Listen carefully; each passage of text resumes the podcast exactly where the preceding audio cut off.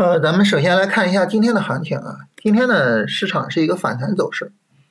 呃，咱们昨天也说啊，就是一个短线上涨结束呢，它后面需要一个短线下跌啊。这个短线下跌呢，它会呈现为一个下跌 N 结构啊。这个下跌 N 在日线上就是阴线、阳线，然后呢再转阴线，就这种切换啊，阴阳线切换啊，就像这种啊，是吧？阴阳线切换，然后呢，在三十分钟上会呈现为一个下跌 N 的结构。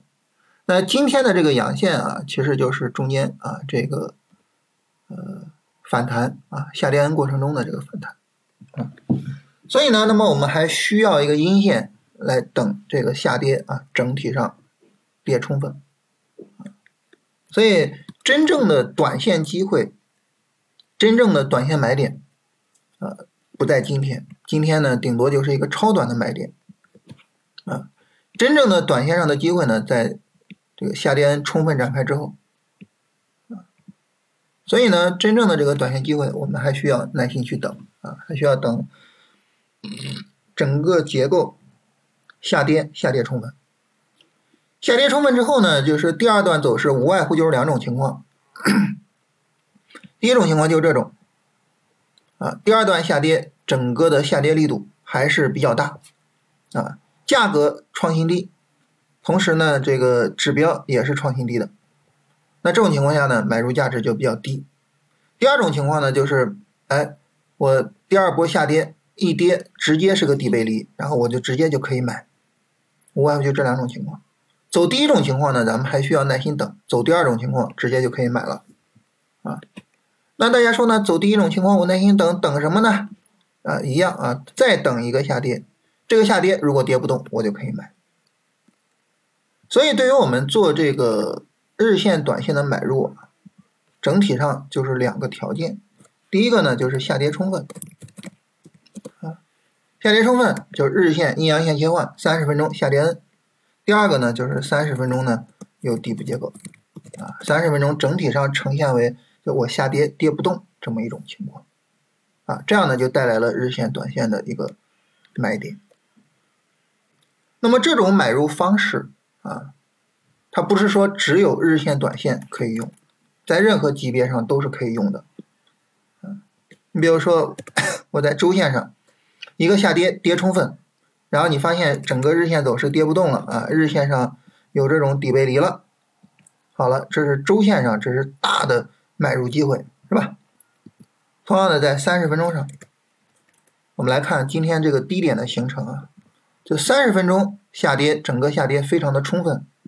然后呢，五分钟上，大家注意看，五分钟这呈现了一个什么走势呢？下跌，反抽，再往下跌。注意，价格创了新低，但指标不创新低，而且指标是明显的抬升。五分钟底背离，构成了今天的低点。所以呢，任何级别上的买入机会，任何级别上的买点。都是这么构造完成的。我们学会了这一招，我们就能够应付所有的行情。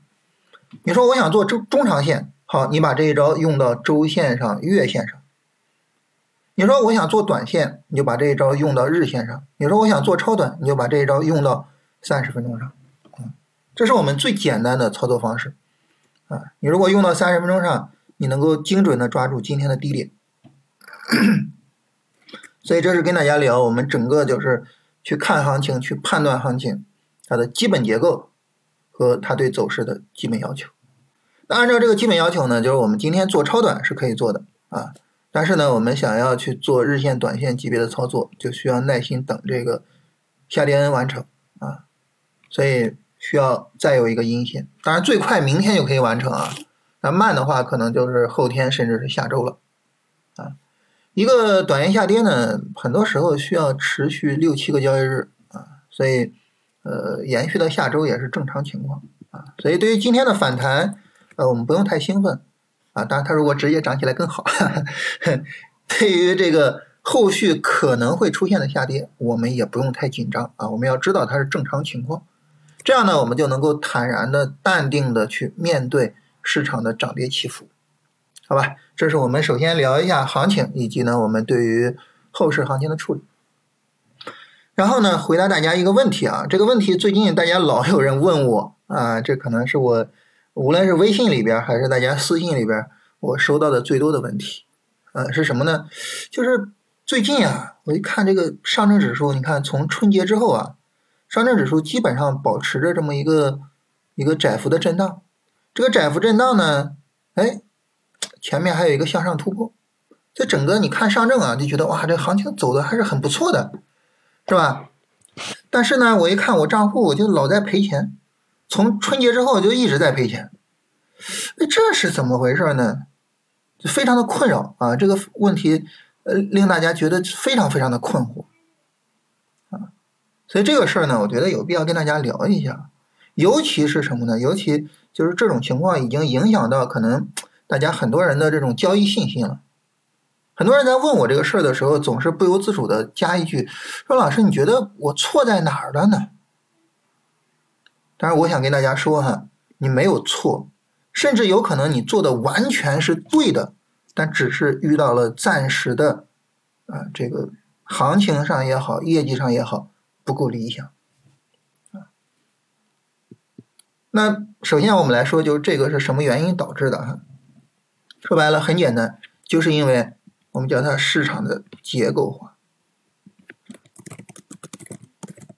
就是整个市场的涨跌起伏哈，有些时候呢，大家是同步的啊。你比如说，在这一段上涨的时候，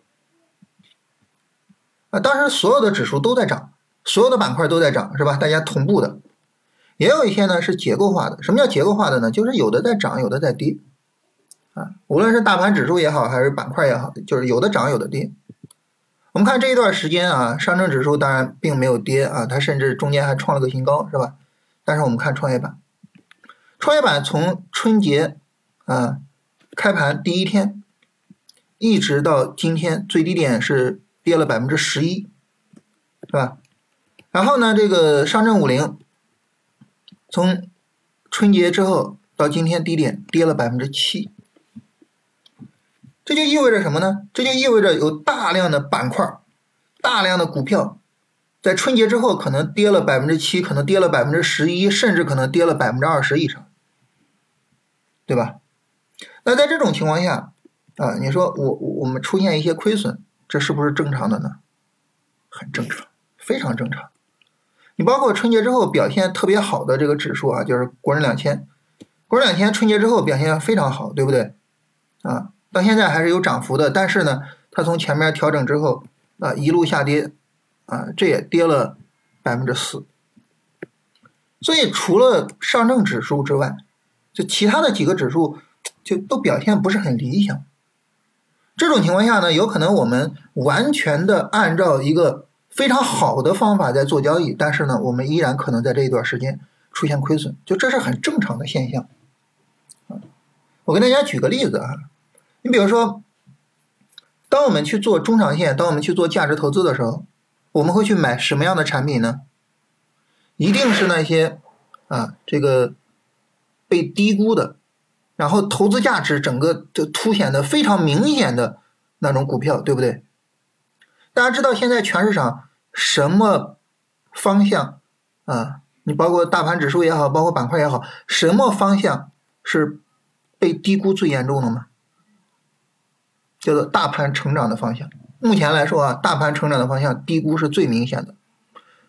所以我们现在去买入大盘成长的方向，我们知道，就可能长时间之后，它一定是能涨起来的，我一定是赚钱的，价值投资嘛，对吧？一定是没问题的。但是呢，大家知道，大盘成长的方向跟哪个指数走的最接近？跟创指。所以你要知道，就是你完全的按照价值投资的完全正确的规则去做完全正确的交易，但是呢，你在这一段时间，你的账户亏百分之十一，已经是一个很好的结果了。为什么？因为创指跌了百分之十一，因为大盘成长整个方向跌了百分之十一。你说这个时候你有一些浮亏，这不是很正常吗？有任何奇怪的吗？没有。没有任何奇怪，完全可以接受。你知道它未来一定能涨起来，因为它现在被低估啊，对吧？所以可能你的交易方法完全没问题啊，价值投资啊，你你的选股也完全没问题，被低估是吧？但是呢，就是因为现在市场没有认可这个方向，就导致我们现在有浮亏。那这个是没有办法的，是吧？没有办法，那怎么样？我们只能接受。所以呢，大家不要觉得啊有有亏损啊，这个行情好像看着还不错啊，但是我赔钱了，然后就觉得，哎呀，我我是不是做的哪儿有问题啊？我是不是犯什么错了呀？不是，没问题，也没有犯错啊。我们一定要保持对自己的信念啊。那么我们千万不要在，比如说，就是这个方法可能低谷的时候抛弃它，否则的话，这个方法。有效了，赚钱了，我们也没办法享受它的好处，好吧？这一点我们一定要注意。就关于这个市场的结构化，它现在其实呃已经深入到了市场的方方面面。它不仅仅影响价格啊，你比如说上证指数没跌啊，这个创业板跌了，不仅影响价格，它影响板块是吧？你比如说上证指数为什么没跌？是因为那个中字头。啊，那些银行也好，或者什么也好，他们上涨把上证指数推起来了，对不对？他们还深刻的，甚至啊，他们还深刻的影响到了什么呢？影响到了成交量。这个事儿我不知道大家有没有注意啊？你比如说，我们看昨天的这个走势，我们一眼看过去，我们就觉得啊，昨天是一个放量大跌。如果说我们就这么简单的这么一句话啊，其实我们对市场的认知是不深刻的。其实。我们深入的看一看昨天的成交量，你就知道昨天真的这个行情很邪乎。大家注意看啊，我们把十字光标调出来的时候，啊，把十字光标调出来的时候，这个时候呢，这个左边会出现一个方框，这个方框里面会有当天的各种各样的情况啊，开盘价、收盘价什么的。这里面注意啊，这个成交量的内容有两个。第一个呢叫成交量，第二个呢叫成交额。大家说，哎，这两个东西它有什么区别呢？这个成交量啊就是手数啊，就是股票数量；这个成交额呢就是成交金额啊。比如说昨天啊，我们成交量是成交了三点八万亿，呃，三点八亿，对吧？三点八亿啊，但是成交额呢是四千三百亿。对吧？这是成交量跟成交额，它两个不一样啊。这样我们大致能够算出来，是吧？一手对应着多少钱啊？大致能算出来。好，注意看前天，前天的成交量，注意看啊，三点四亿，这是四十四呃四千三百亿，看到了吧？成交量是大幅度增长的，从三点四亿增长到了三点八亿。是增长的，但是成交额它反而是降低的。前天的成交额是四千三百一十六，昨天是四千三百零一，成交额是降低的。大家说这意味着什么呢？这意味着昨天低价股它的成交量更大，大量的低价股在昨天被卖掉，对吧？你只有这样，你才能够解释。那这成交量和成交额为什么往两个方向走？成交量增长了，成交额反倒降低了，怎么解释呢？唯一的解释就是大量的低价股被成交，啊，因为这天是下跌的嘛，下跌的说明就是大量的低价股被抛售。所以你看这个结构化深刻到了什么程度？它不仅仅是价格，不仅仅是板块，它甚至深刻到了，如果你不仔细看，你连成交量都看不懂了，你都会就是非常。简单的一句啊，这个呃市场放量下跌，但是不准确你你都需要很仔细的去看市场真实的情况了。所以这就是市场的结构化啊，这个结构化它未来可能会越来越严重。为什么呢？因为咱们的股票数量越来越多啊，尤其是随着这个。我们后面注册制的发展啊，这个股票数量呢可能会越来越多。这个时候呢，呃，这种资金呢它就不够用。你说我想要推动市场出现全面的牛市，这种全面性的牛市，你比如说像一四一五年是吧？这典型的全面性的牛市啊。然后零五到零七年，然后零九年啊，这种都属于是全面性的牛市。我想要再去推动这种全面性的牛市。很难，不能说没可能啊，很难，得需要很大很大的资金才能够推过去，非常困难。所以在这种情况下呢，啊，那么我们就需要有应对结构化的市场的能力。那我们怎么样去应对结构化的市场呢？呃，我觉得第一点就一定要对自己的方法抱有信念，一定要对自己的操作抱有信念，不要轻易的怀疑自己，不要因为说暂时的困难、暂时的亏损就怀疑，就说啊，老师，我我做的哪儿有问题吗？我犯了什么错？不要这么问问题。当你这么问问题的时候，你的默认的潜台词就是账户的盈亏和操作的对错一定是。严格相关的，这个时候呢，其实我们很容易就会因为一时的困难怀疑自己，然后呢，你就无法坚持自己的方法，坚持自己的操作，等到春暖花开的那一刻。所以这个是一个天大的错误。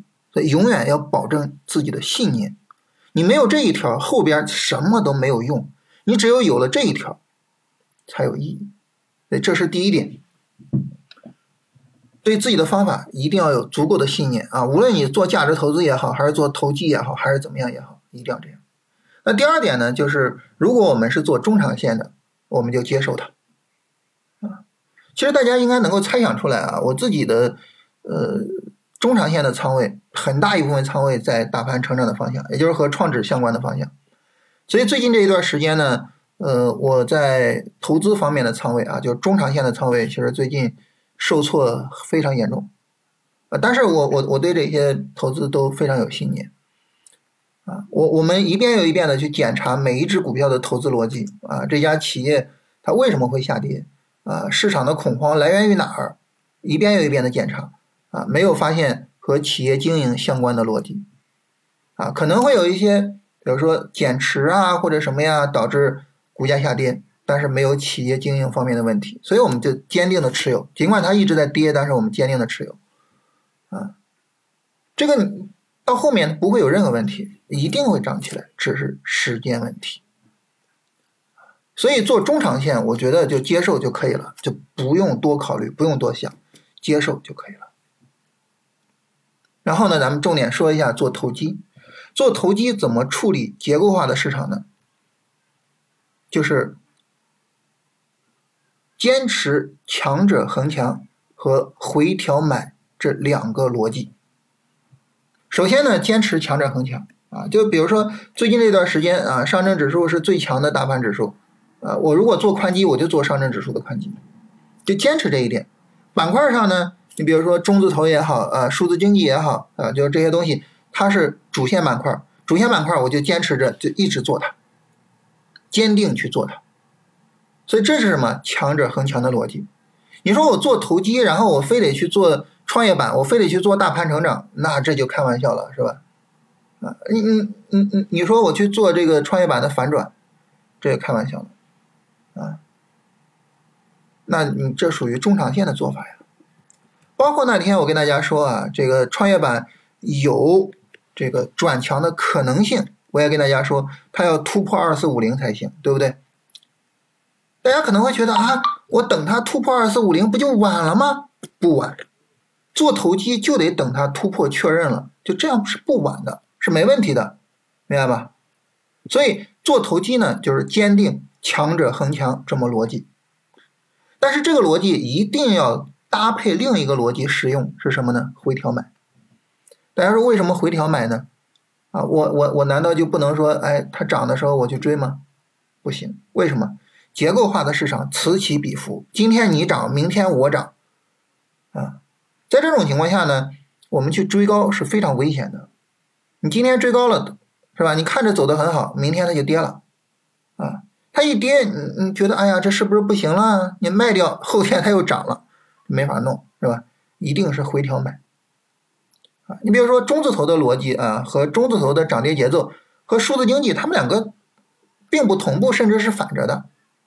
呃，中字头涨的时候，数字经济就调；呃，中字头一调呢，数字经济涨了，对不对？很多时候是这样。所以呢，这个时候就是什么？坚持回调买。当我们能够把强者恒强的逻辑和回调买的逻辑加一起去进行处理和操作的时候，你会发现结构化的市场其实可能啊，我们也是能够去赚到利润的。